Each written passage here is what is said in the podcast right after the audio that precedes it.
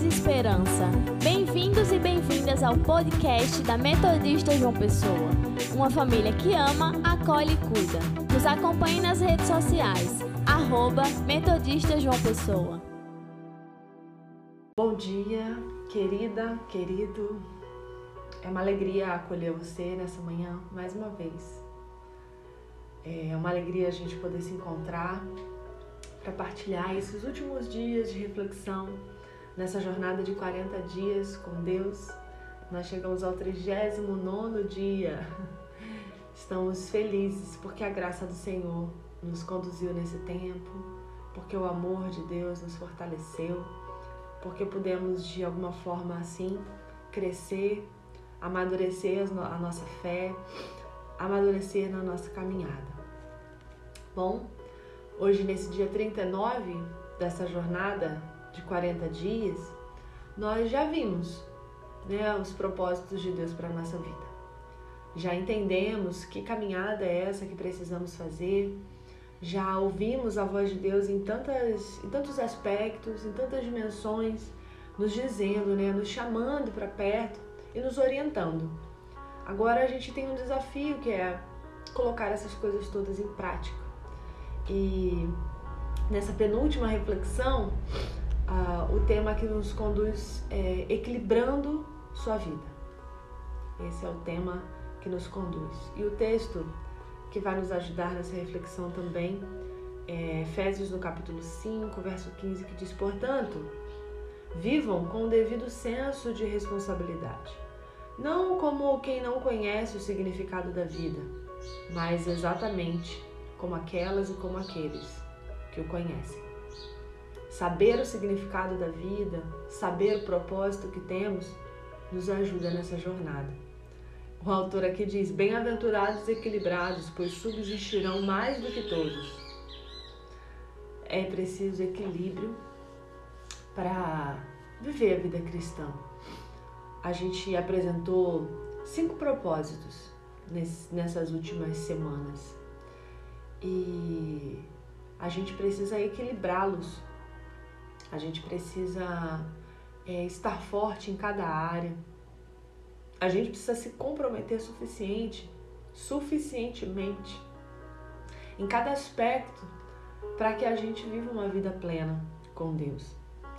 É uma coisa que ficou bastante clara para nós é que esses, esses cinco propósitos eles estão resumidos é, em duas declarações né, importantíssimas é, de Jesus.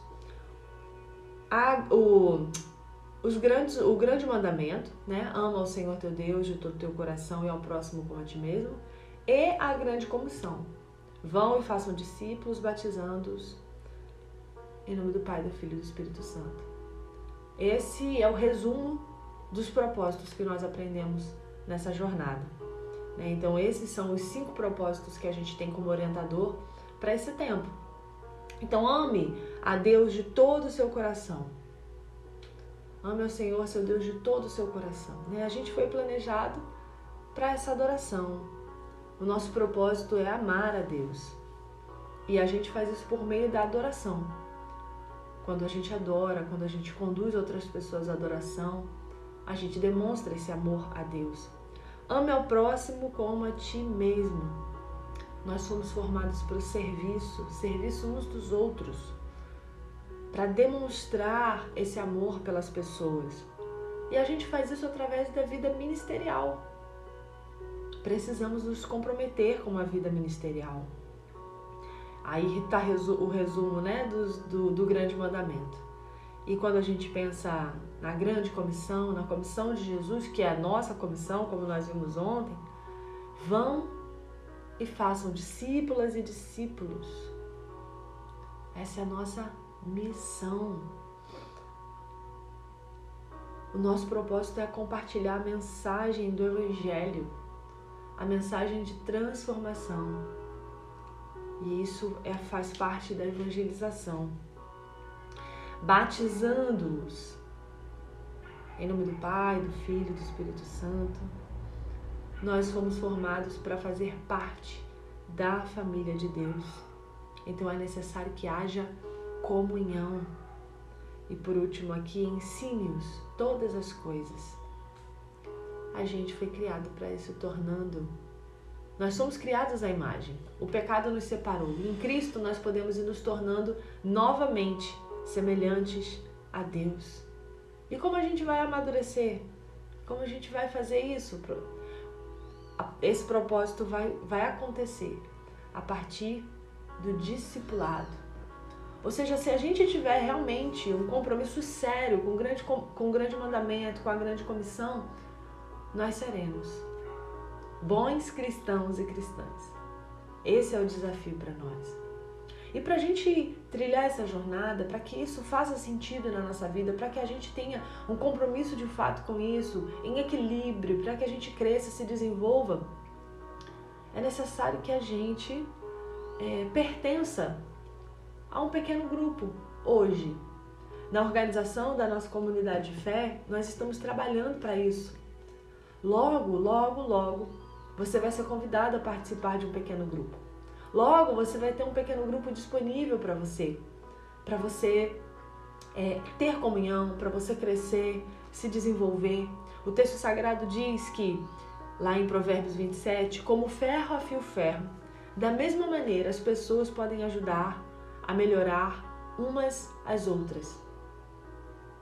Nosso desejo é que a gente caminhe junto, a oportunidade que a comunidade de fé quer dar é essa, que a gente caminhe junto para se afiar, para se melhorar, para se ajudar, para se fazer crescer. Então, a minha orientação nesse tempo, que a gente já está chegando ao fim dos 40 dias, é que assim que a oportunidade surja, você se conecte a um pequeno grupo de crescimento a um pequeno grupo de, de desenvolvimento, a um pequeno grupo de evangelização, para que você possa ser, sim, afiada e afiado.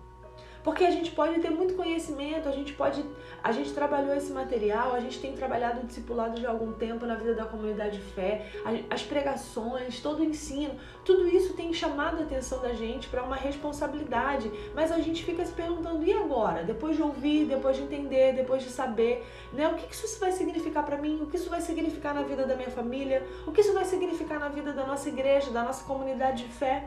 O que é que nós vamos fazer a respeito disso? Em Filipenses, Paulo diz: ponham em prática o que vocês receberam e aprenderam. É possível que a gente decore muitos textos sagrados, mas se ele não fizer sentido na nossa existência, na nossa vida, no nosso cotidiano, não é a palavra de Deus. Então é importante que tudo que a gente tem ouvido, tudo que a gente tem aprendido, se torne prática no nosso dia a dia. E o pequeno grupo é esse lugar que proporciona muitos benefícios para a nossa vida, para a nossa caminhada, porque sozinhas e sozinhos a gente não se desenvolve. Mas em comunidade a gente pode crescer muito mais. A Bíblia fala, lá em 1 Tessalonicenses 15, 5, encorajem uns aos outros e deem força uns aos outros. Nós somos criadas e criados para crescer juntas, juntos. Então aproveite essa oportunidade que o Senhor está nos dando, está te dando. Se estar em grupo, num pequeno grupo, para se desenvolver nesse tempo é algo essencial, é necessário também algo pessoal. Faça em si mesmo uma inspeção espiritual periódica. Adquirimos o conhecimento, pensamos sobre ele, entendemos os propósitos, mas é preciso a gente se avaliar. Essa é uma disciplina importantíssima. Desde que cheguei na comunidade de fé aqui em João Pessoa, eu tenho falado sobre avaliação. Às vezes é difícil a gente se avaliar, porque a avaliação traz à tona é, os problemas da nossa caminhada também. Identificamos em que erramos, como erramos, o que precisamos melhorar. E se nós não formos sinceras e sinceros, a gente camufla os problemas, os erros e vai empurrando com a barriga. Mas esse hábito é um hábito muito valoroso, o hábito da autoavaliação. A Bíblia fala sobre isso algumas vezes, sobre verificar, sobre examinar nossa saúde espiritual. E no texto sagrado, lá em 2 Coríntios, a, a, essa afirmação: Examinem-se para terem certeza de que estão firmes na fé. Não se desviem achando que tudo está garantido. Realizem em si mesmos, em si mesmos exames regulares. Testem-se. Se falharem no teste, façam algo a respeito. Precisamos de coragem para esse desenvolvimento espiritual. Precisamos de coragem para nos enxergar, para nos ver, para nos avaliar e para crescer. Sabemos agora é, essa, essa jornada que precisamos trilhar e é preciso compromisso com essa avaliação. Terceira coisa, anote o seu progresso em um diário. Anotar é algo muito importante para que a gente possa crescer, para que a gente possa se desenvolver. Os maiores homens e mulheres de Deus deixaram muitas anotações sobre sua vida, sobre sua espiritualidade. É possível conhecer a sua intimidade a partir dos textos que deixaram. A gente tem o exemplo de John Wesley, como toda a sua vida de oração em Deus está registrada. Não é uma coisa simples, não é uma coisa fácil, mas é importante que a gente comece a pensar sobre isso. O texto sagrado diz: Por isso é preciso que prestemos maior atenção ao que temos ouvido, para que jamais nos desviemos. Em Hebreus, no capítulo 2, diz isso. E a gente pode se lembrar muito mais daquilo que a gente pode ler depois. Né? Se a gente pode pegar aquele, aquela anotação e rever, a gente fala: Nossa, como eu evoluí, como eu cresci ou como eu estagnei nessa área, como eu preciso é, dar mais atenção a esse problema ou a essa situação. E aí é interessante pensar que o diário não é só um registro do seu cotidiano, acordei, bebi água, comi, passeei, é, brinquei. Não, a gente está falando de uma anotação é, da sua caminhada espiritual. E não é para não a gente anotar somente aquilo que for agradável, não só os nossos, nossos dias de maior intimidade com Deus e, e de maior devoção, mas também escrever sobre as nossas lutas, sobre os nossos medos, sobre os nossos problemas, sobre o nosso sofrimento, sobre nossas angústias. A gente tem o exemplo do salmista que faz isso, né?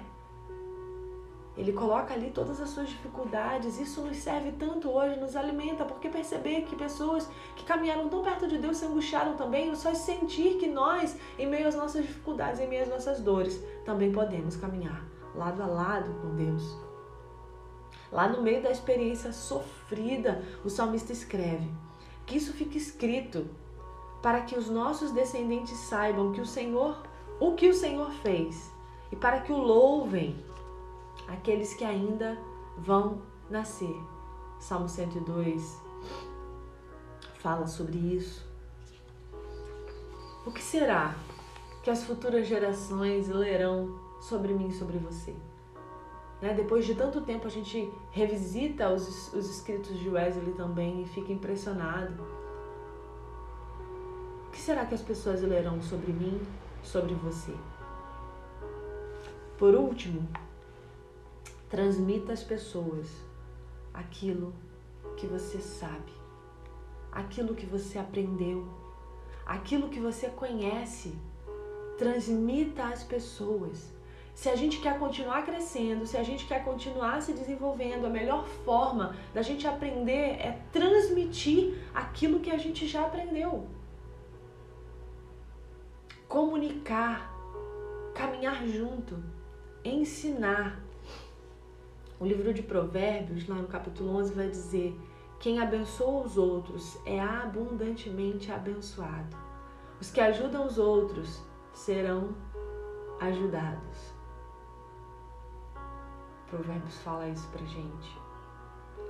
Se a gente já compreendeu todos esses propósitos, se o grande mandamento, se a grande comissão já ficou clara para nós, se a gente entende que a nossa vida toda está resumida, o propósito da nossa vida toda está resumido nisso, amar a Deus e ao próximo, e por isso adorar e servir, se a gente entende que existe uma missão dada por Deus para nós e que a gente precisa sim ir fazer discípulos, batizar, ou seja, incluí-los na família da fé, ensinar, discipular.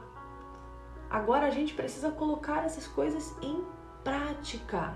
A gente precisa levar essa mensagem às outras pessoas. Deus está chamando a você e Deus está me chamando para ser mensageira, mensageiro dele. Paulo afirmou lá em 2 Timóteo: Agora eu quero que você diga essas mesmas coisas a seguidoras e seguidores confiáveis, para que eles possam dizer aos outros, para que eles possam repetir a mesma coisa que eu estou fazendo com você com outras pessoas, para que essa mensagem possa se expandir. Quanto mais a gente sabe sobre Deus, quanto mais a gente conhece Deus, quanto mais a gente entende o nosso propósito, mais Deus espera que a gente use esse conhecimento para ajudar outras pessoas, para caminhar com outras pessoas. O apóstolo Tiago diz, disse: quem sabe o que deve, quem sabe que deve fazer o bem e não faz, comete pecado. O conhecimento aumenta a nossa responsabilidade. Nós temos responsabilidade sobre essa mensagem que foi entregue para nós. Mensagem de salvação, mensagem de esperança, mensagem de transformação. Você tem crescido e agora é hora de você ir em nome de Jesus e levar outras pessoas a esse conhecimento.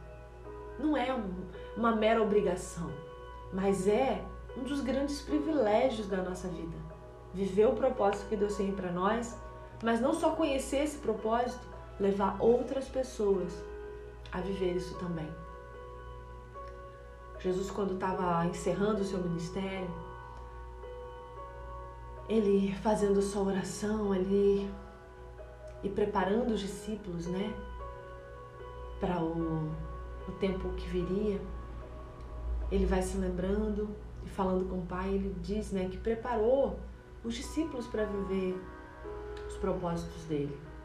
Ele tinha ajudado os discípulos a conhecerem e amar a Deus, ou seja, eles agora sabiam adorar de fato. Ele ensinou-os a amar uns aos outros. Então a comunhão ficou clara ali para aquela comunidade.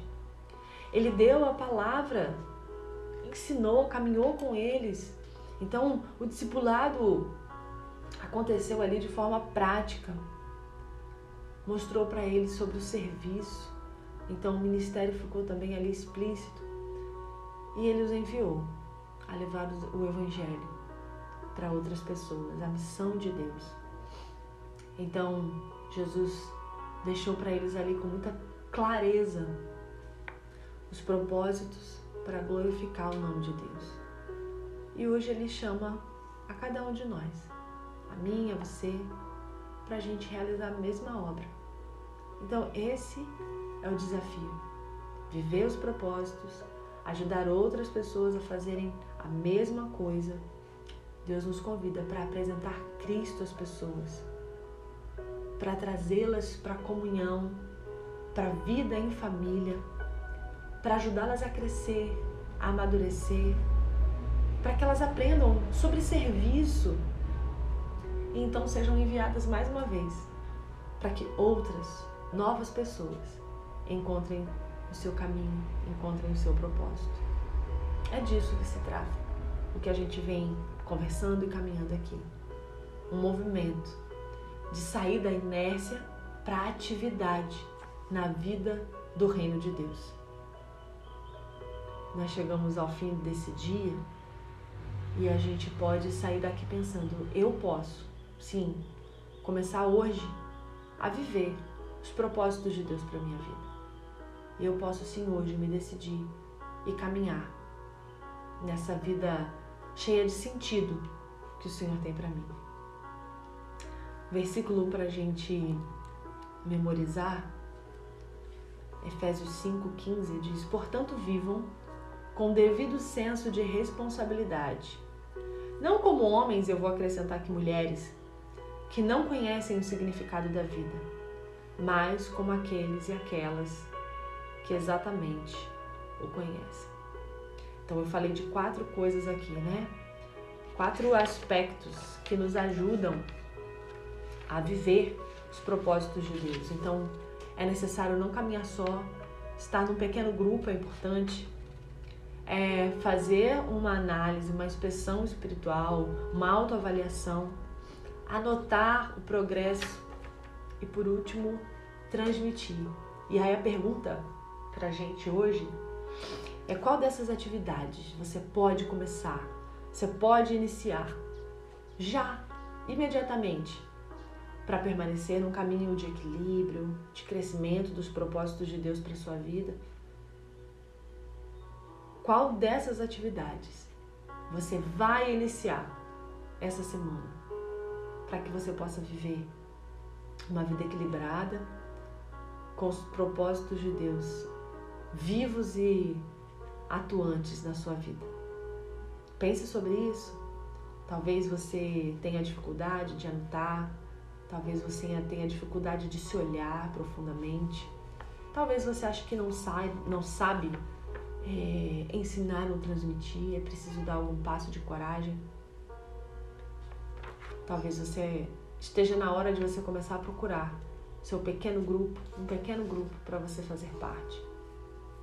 Que Deus, em Sua graça, te encoraje, nos encoraje e nos anime a viver aquilo que Ele tem para nós. Amar a Deus, ao próximo e seguir anunciando essa mensagem de transformação, de amor, de vida nova. Vamos orar, Senhor? Deus, nós estamos na tua presença.